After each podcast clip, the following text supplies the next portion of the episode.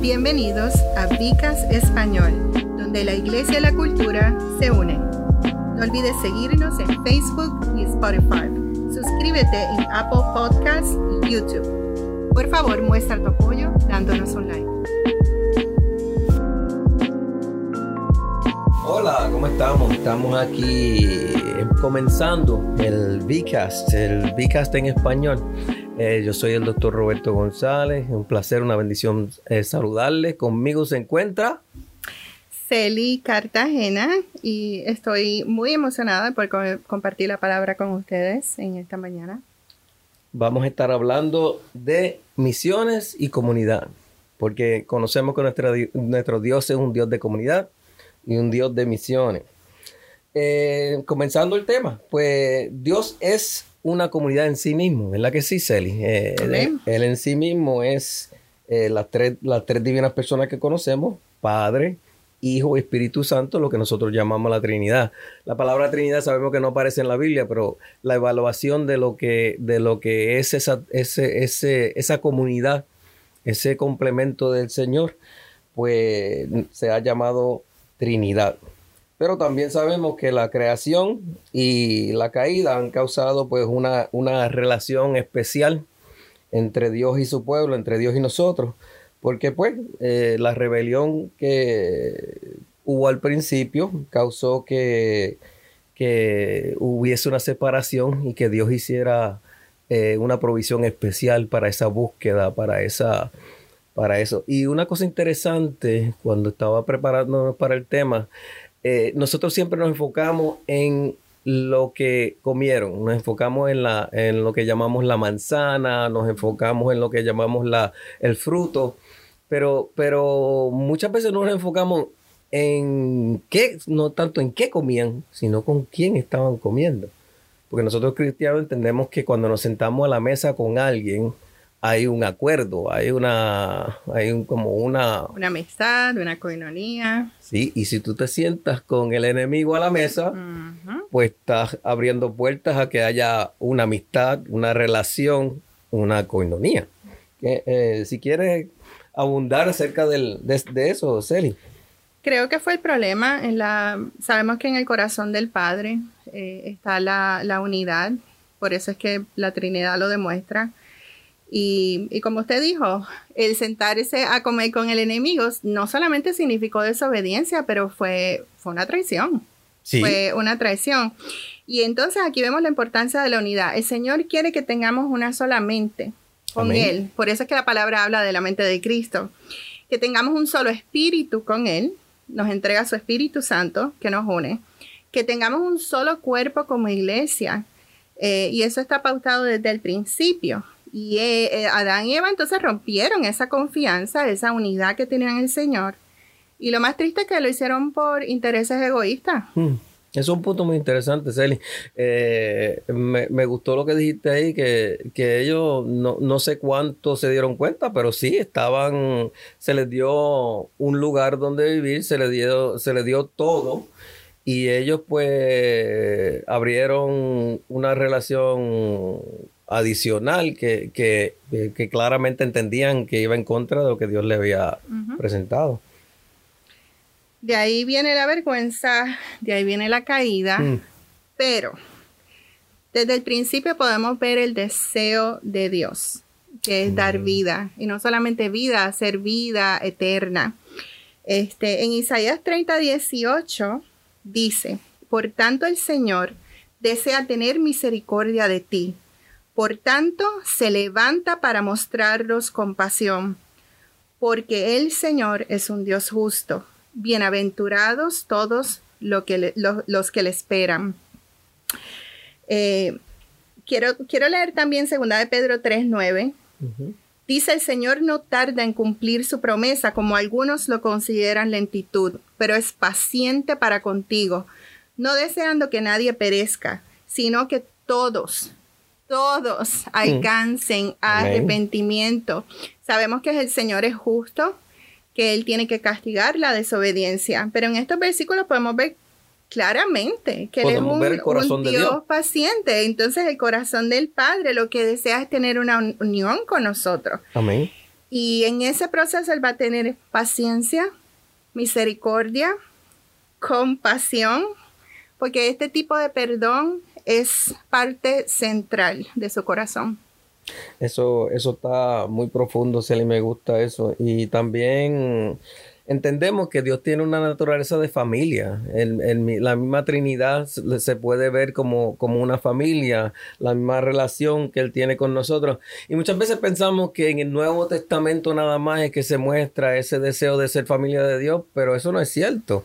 Podemos ver en el Viejo Testamento ya donde Dios se muestra como Padre en el Salmo 103 del 13 a 14, como el Padre se compadece de los hijos, se compadece Jehová de los que le temen, porque Él conoce nuestra condición, se acuerda que somos polvo. O sea, ya Dios está mostrando que Él es el Padre de Israel y que, y que con el tiempo eh, se va a amplificar ese, ese ser Padre a nosotros, lo que somos la iglesia.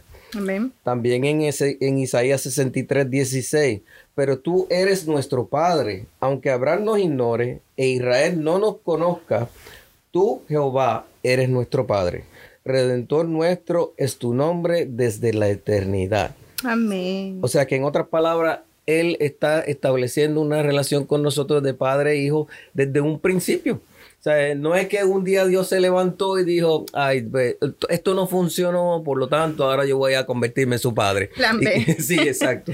Eh, nosotros entendemos claramente que Dios tiene un plan desde un principio y ese plan está trazado y ya esa relación Él está tratando de establecerla. Lo que pasa es que la, la, esa, esa revelación, ese mostrarse para nosotros es algo gradual, aunque para Él es algo que, que se puede ver como instantáneo. Pero para nosotros es algo gradual, algo que, se, que nosotros vamos viendo poco a poco, inclusive en nuestro caminar con Dios, vamos viendo poco a poco ese Padre, ese Padre celestial, ese Padre de nuestras vidas, especialmente los que, no, los que no tuvimos un Padre en nuestras vidas que tuvo de esa manera cercana y no sabemos lo que es tener un Padre. Gradualmente Dios nos ha mostrado lo que, lo que es un Padre, lo que debe ser un Padre y lo que, lo que es Él como Padre para nosotros. Inclusive en Oseas 1.10 sin embargo, el número de los hijos de Israel será como la arena del mar, que no se puede medir ni contar. Y acontecerá que en el lugar donde se les dijo, vosotros sois mi pueblo, allí se les dirá, vosotros sois hijos del Dios viviente. Nosotros somos hijos del Dios viviente. Y lo único que podemos decir es amén a eso, ¿verdad que sí? Amén, hijos. ¿Qué, tú piensas acerca de eso, Celi? Que eh, que, Dios eh, inclusive eh, cuando estábamos perdidos nos fue a buscar y eso solamente lo hace un padre. Entonces yo he escuchado muchos testimonios de padres que sus hijos han estado en la droga, han estado en, diferentes tipos de situaciones y los padres eh, constantemente ahí pidiéndole al Señor que intervenga detrás de ellos con amor, buscándolos con misericordia. Y, yo entiendo que Dios es así para con su pueblo, para con nosotros, ¿verdad que sí? Es, es lo que entendemos por amor incondicional. Y eso es algo que el Señor ha puesto en el corazón de los padres. yo escuché una vez que una de las razones por las que los padres aman incondicionalmente es porque un niño no puede entender el concepto de Dios. Es, es complicado. Sin embargo, a través del amor incondicional de un padre puede comenzar a entender cuán grande es un amor que está dispuesto a alcanzar todo, perdonar todo. Algo, sonó por ahí. Sí, no, te preocupes, esto es en vivo, vamos hacia adelante. como estamos hablando sobre el corazón eh, del Padre, él, quiere tener unidad con nosotros, de esa manera nos llama hijos.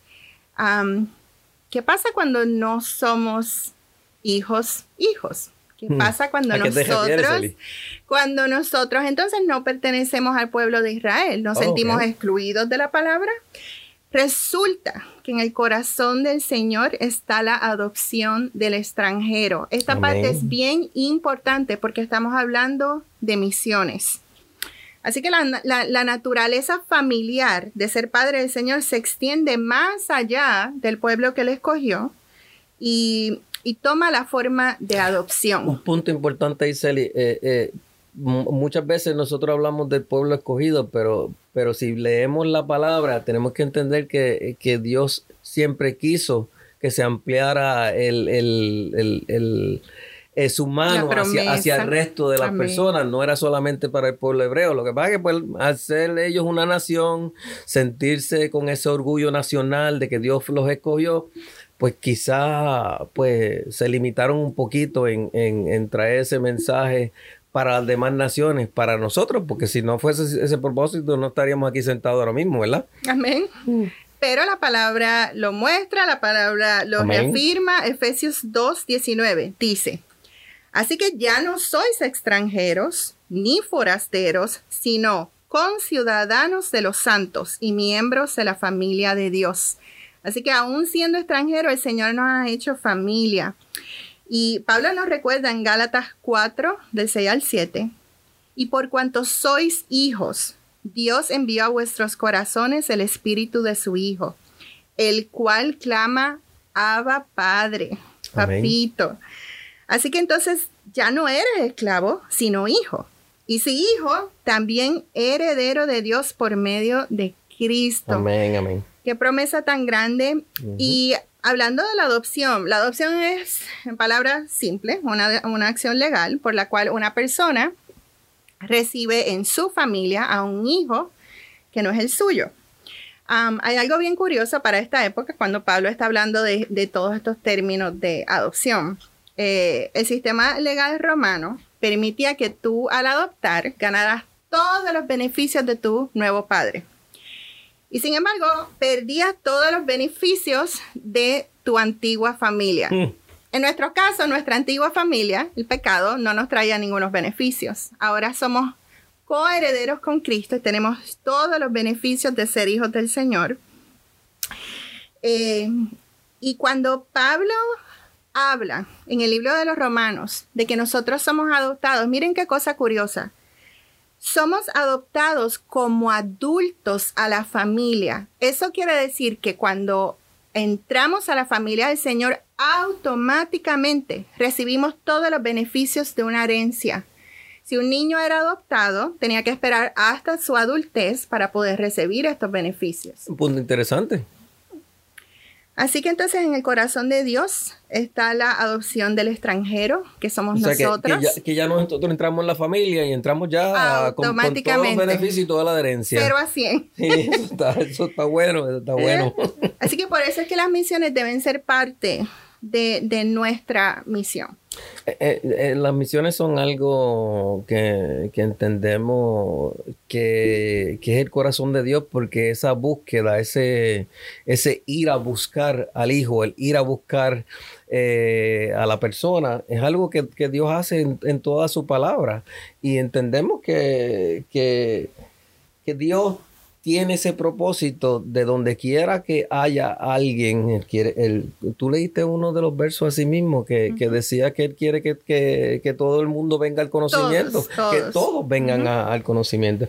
Obviamente algunos, eh, algunos no, lo, no van a aceptar lo que se le está ofreciendo, pero pues ese, ese es otra, esa es otra de las bondades grandes de Dios, que Él eh, nos permite a nosotros tener eh, voz y voto dentro de, dentro de ese, dentro de ese reto, dentro de ese reto de, aceptarlo.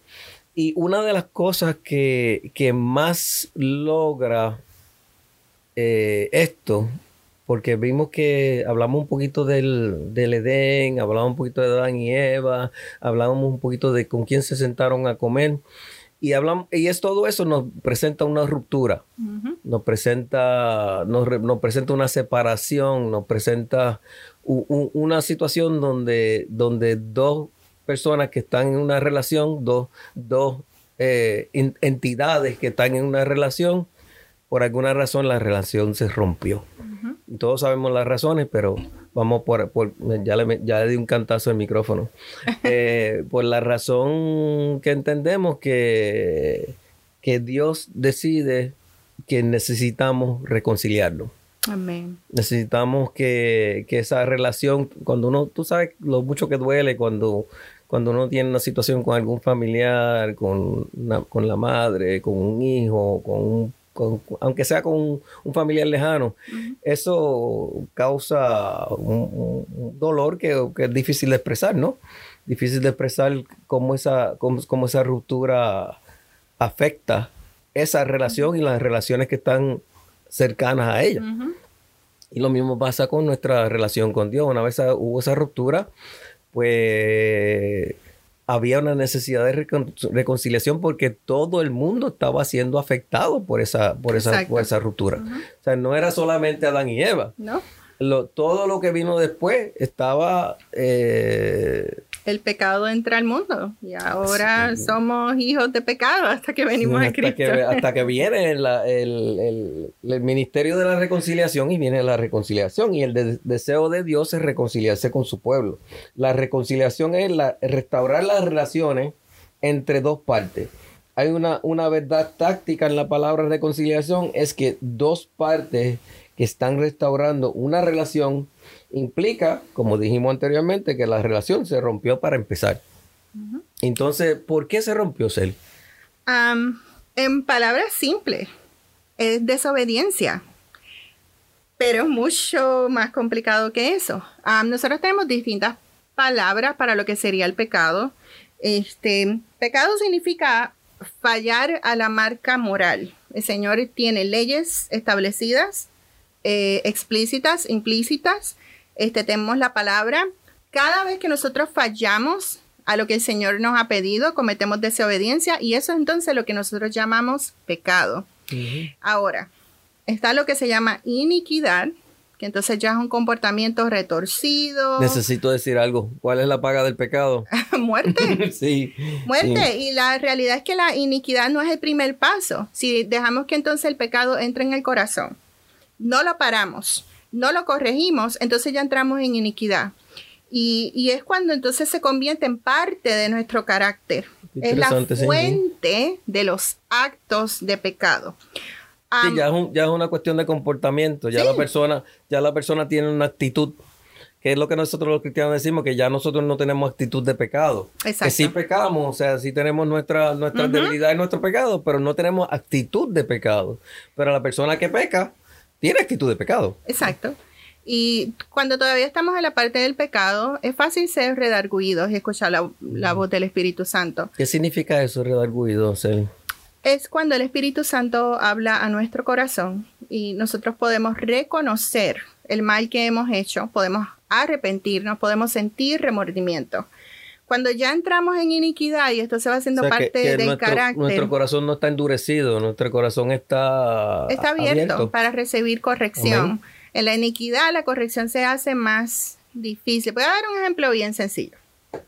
A usted le llega un email y usted sabe que lo que si abre ese email va a haber material pornográfico. Quizás usted lo abre, lo mira rapidito, se siente mal, lo borra. Si usted para y cambia su conducta, corrigió el pecado. Escuchó la voz del Espíritu Santo.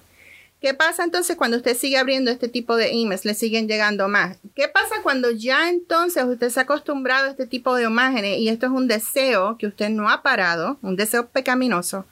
Ya entonces usted comienza activamente entrar a la internet, a usted mismo hacer la búsqueda. Pero obviamente tú estás hablando desde, el punto de vista cristiano, porque también, también desde el punto de vista del mundo, el que, el que está en ah, eso, eso, es normal. exactamente. Pero en el punto de vista de un cristiano, así es como tan fácilmente un cristiano puede pasar de, de un pecado que fue simple de corregir, ahora ya está en iniquidad. Hay un tercer nivel, se llama transgresión. Y el problema con la transgresión es que es un pecado directamente en contra del Señor, donde rompemos la confianza del Señor, donde rompemos la relación con el Señor, nos revelamos. En otras palabras, le damos la espalda al Señor. Completamente. que nosotros pues pensamos que podemos hacer las cosas por nosotros mismos, nos vamos por nuestra cuenta y le damos la espalda al Señor. Sabemos que estamos pecando y aún así escogemos hacerlo. Y al rebelarnos contra el Señor y pecar contra Él, la repercusión siempre, siempre es contra nuestro prójimo también. Así que entonces ya, en la transgresión lo que creamos es, un, caos. es, es, un punto interesante que me gustaría ampliarlo un poquito. Eh, cuando uno está en el mundo, uno no se da cuenta y piensa que pues si yo hago algo, lo estoy haciendo yo. si, si pues tomo una decisión de, de, cometer algún pecado, eh, el, el único culpable el único envuelto, el único que, se va a afectar soy yo. Y eso es una mentira del diablo. Mentira. Eh, eh, se afecta a tu familia, se afecta a la, persona sobre la cual el pecado se está llevando a cabo. Se, son tantas, tú puedes contar tantas y tantas personas envueltas en tu solo pecado que no, que pues cuando estás endurecido y estás, pues, no, no, sientes ni padeces, pues no te das cuenta de cuántas personas tú estás hiriendo, estás dañando y estás afectando con tu pecado. Y entonces te, los, están, en buen puertorriqueño, te lo están llevando todo enredado. Todo el mundo. te llevando todo el mundo enredado. Y, y, y, quizás no te das ni cuenta de eso. Y para eso tenemos el Espíritu Santo, como tú bien dijiste, para que no, no, nos haga conscientes de lo que está pasando. Amén. ¿Y cuál es el deseo de Dios? Perdonar. El deseo de Dios es perdonar. Porque debido a esas transgresiones que tú muy bien nos has dicho, hemos roto esa relación con Dios y hemos roto la, nuestra confianza. Y sabemos que en toda relación hace falta la confianza. Hace falta eh, eh, que, que, que uno confíe en la persona amada y que la persona amada confíe en uno. Exacto. Eh, porque eso es importante, porque muchas de las veces que vemos problemas en los matrimonios y vemos problemas en las relaciones, porque por alguna forma se afectó la confianza. Y entonces se necesita usualmente mucho tiempo, especialmente para nosotros las personas, restablecer eso, ¿verdad? Restablecer la confianza, porque es difícil confiar otra vez. Exacto. Muchas, para muchas personas es difícil perdonar esa falta de confianza, porque pues no se entiende el por qué, no se puede comprender, uno, uno pues usualmente uno no hizo nada para provocarlo, por lo tanto uno dice, pues ¿por qué? Entonces, ¿cómo se siente Dios por nuestra transgresión? Éxodo 34, 6 lo, lo explica así.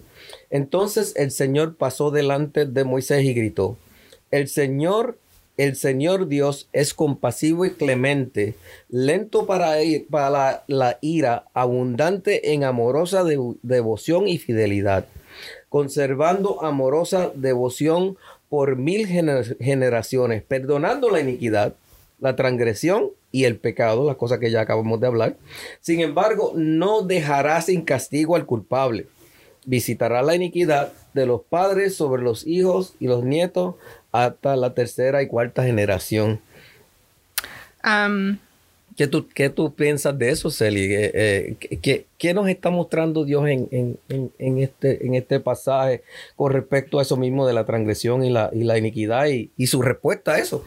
Dios, Dios es santo y en su santidad hay un amor eterno y entonces muchas personas solamente quieren ver esa parte del Señor, su, amor, pero Dios es justo y, es santo y justo. Y para poder ser las dos, porque eso es parte de su carácter, él tiene que juzgar el pecado, él no lo puede permitir, no, lo puede pasar por alto. Él no puede encontrar su carácter. Exacto. Este, y cuando dice que visitará la iniquidad de los padres para otras generaciones, e, esto no es que la culpa de tu padre va a caer sobre ti. Este versículo habla eh, específicamente de lo que usted mencionó ahorita cuando nosotros pecamos, hay repercusiones que van a tocar a nuestra familia. Amén. Y es, no pases por alto que lo que tú estás haciendo eventualmente... Lo que tú aprendes, lo que tú haces, eh, si, si, tú hablas malo, tus hijos van a hablar malo. Sí. Si tú miras cosas medio extrañas en la televisión frente a tus hijos... Eventualmente ellos lo van a ver. Si tú fumas, ellos fuman. Exacto. Si, tú bebes, ellos beben. Usualmente todas esas iniquidades, todas esas transgresiones. Y pues yo pongo la bebida como una transgresión porque la bebida para mí es una, apertura a otras cosas. Eh, por eso que yo la pongo ahí, porque mucha gente tiene mucha, hay, hay mucha controversia ahí, de cual este no es el, e, este no es el podcast. este no es el podcast. Y hablando de eso, estamos en Vicast en español. Eh, presentándoles ahora sobre comunidad y sobre misiones. Eh, regresamos a lo que estábamos diciendo. Eh, pues esas iniquidades, esas transgresiones, esos pecados van a ser parte de nuestro estilo de vida. Y a ser parte de nuestro estilo de vida, van a visitar las generaciones venideras, a menos que alguien, alguna generación, como por lo menos puedo decir la mía, que, rompemos con, ese patrón y decidimos que no. Vamos a servir mi casa, y, yo mi casa y Dios serviremos al Señor. Amén.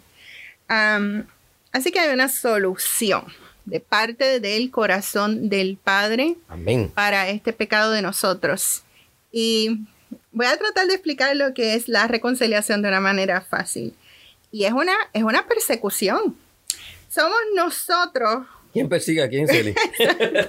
bueno, somos nosotros huyendo del Señor, corriendo del Señor y usualmente es corriendo tras el pecado.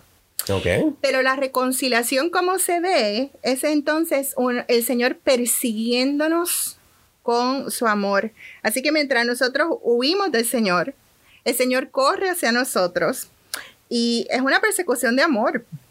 Cada paso está motivado por su amor y su bondad hacia nosotros.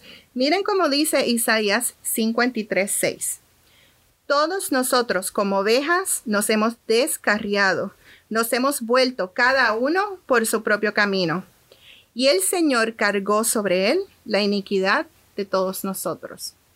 Así que entonces estamos nosotros tratando de descarriarnos y el Señor como buen pastor está todo el tiempo buscándonos. corriendo para el cercado. corriendo para el monte. para el monte, corriendo para el monte. Y, Dios nos persigue como buen pastor. Como buen pastor. Y, y nos coge con el ¿cómo que se llama? Callado. El, callado y nos, y nos ala hacia, de nuevo hacia Reddit. Lucas 15, 4 dice, supongamos que cada uno de ustedes tiene 100 ovejas y pierde una de ellas. ¿No deja las 99 en campo abierto y va tras la oveja perdida hasta encontrarla? Y cuando la encuentra, la pone alegremente sobre sus hombros y se va a la casa. Luego reúne a sus amigos y vecinos y le dice, regoncíjense conmigo, he encontrado a mi oveja perdida. O sea, en otras palabras, Eli, Dios no se cansa de buscarnos. Y él, y él no es, no es, eh, aunque nosotros estemos perdidos, aunque nosotros no, no, no lo conozcamos, aunque nosotros no lo estemos buscando, Dios nos buscó a nosotros. Porque Pablo dijo muy bien, dice que Él nos amó primero a nosotros, que no fuimos nosotros primero a Él.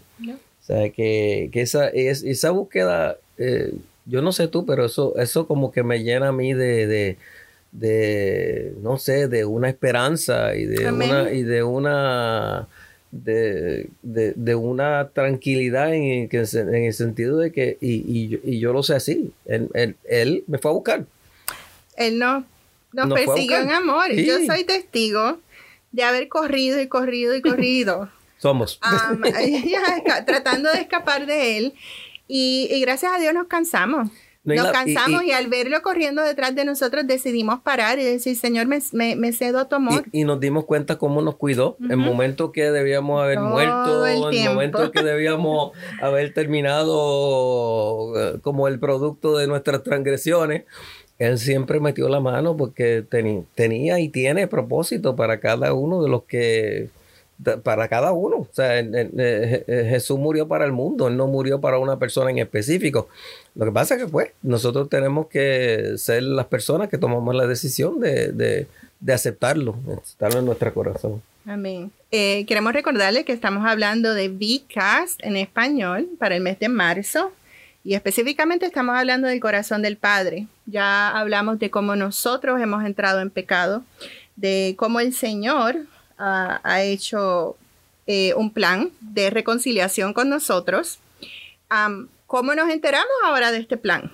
Eh, hemos discutido dos puntos muy importantes, lo de la comunidad y lo de la reconciliación, que ya tú lo mencionaste. Y vamos a entrar ahora en algo que, que para muchos de nosotros eh, encontramos que es un misterio del Señor en términos de, cómo Él quiere que, que, la gente reciban este mensaje, que como Él quiere que la gente puedan entender este mensaje y la forma que Dios quiere que lo, que lo hagamos es por la proclamación. Amén. Si tú, si tú tratas de comparar esto con, con estrategias humanas, con estrategias que te, tú conoces en el trabajo, estrategias que tú conoces en los medios, esta estrategia de Dios es una estrategia completamente diferente.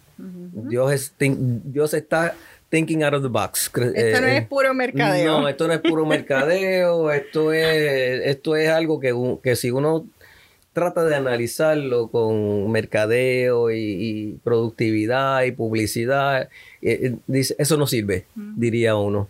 Pero sin embargo, la historia dice lo contrario, porque cuántas personas han visto, venido a los pies de Cristo por, por, esa, por, la proclamación.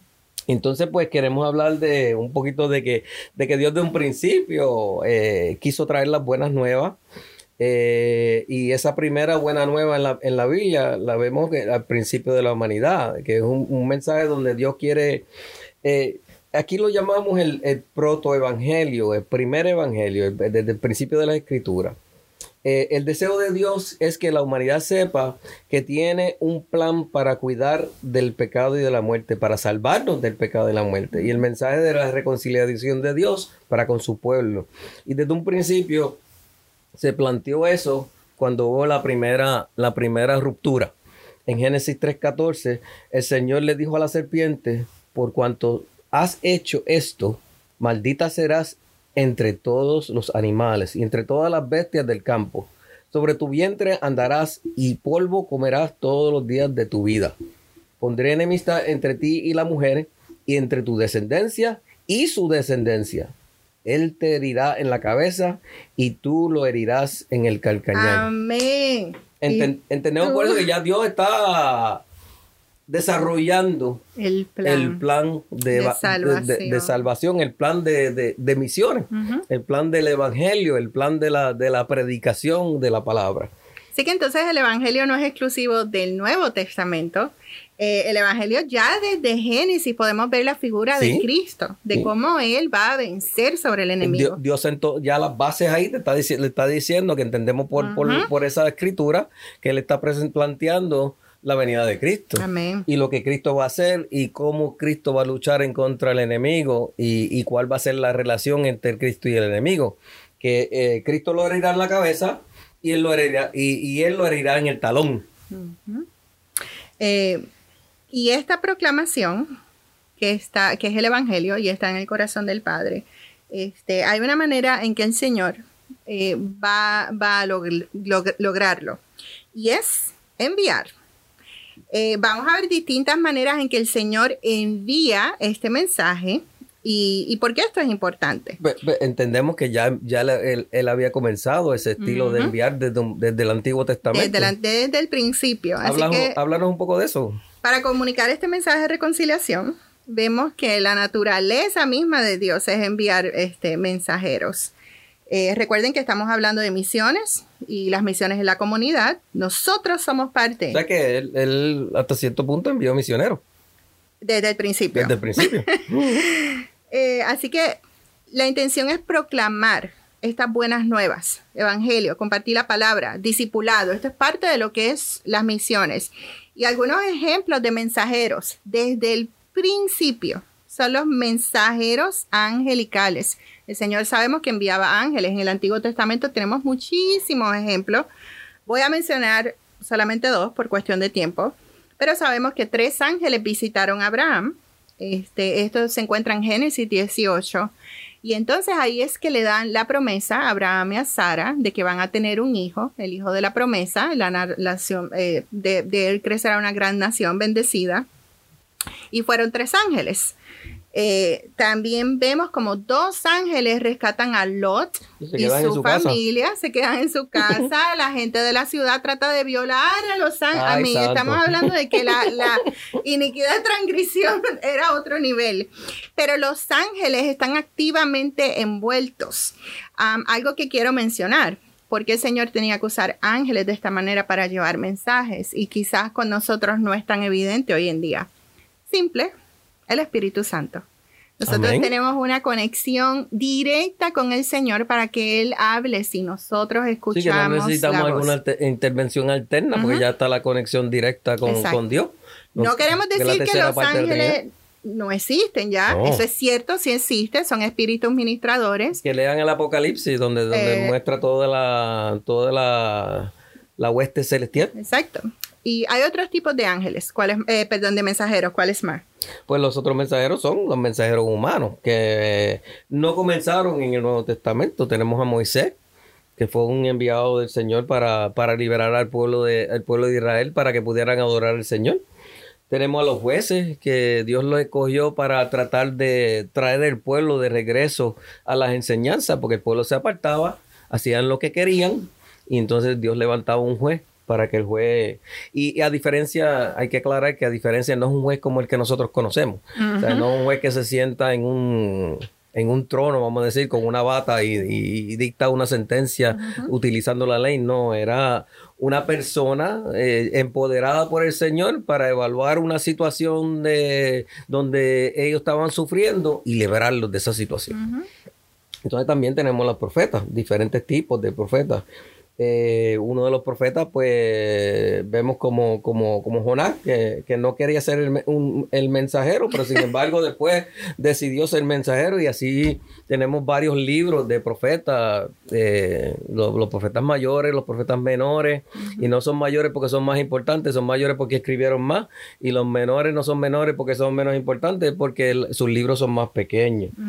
Entonces también tenemos eh, un mensajero, eh, lo que llaman interdimensional. Y esto es importante. Porque Sí, porque aquí estamos entrando en en, la, en las primicias, en el, en el preview of coming attractions, en, Dios ya mostrando eh, la, persona de la que nosotros pues más queremos hablar, pero que todo esto ha sido a modo de una introducción para Él.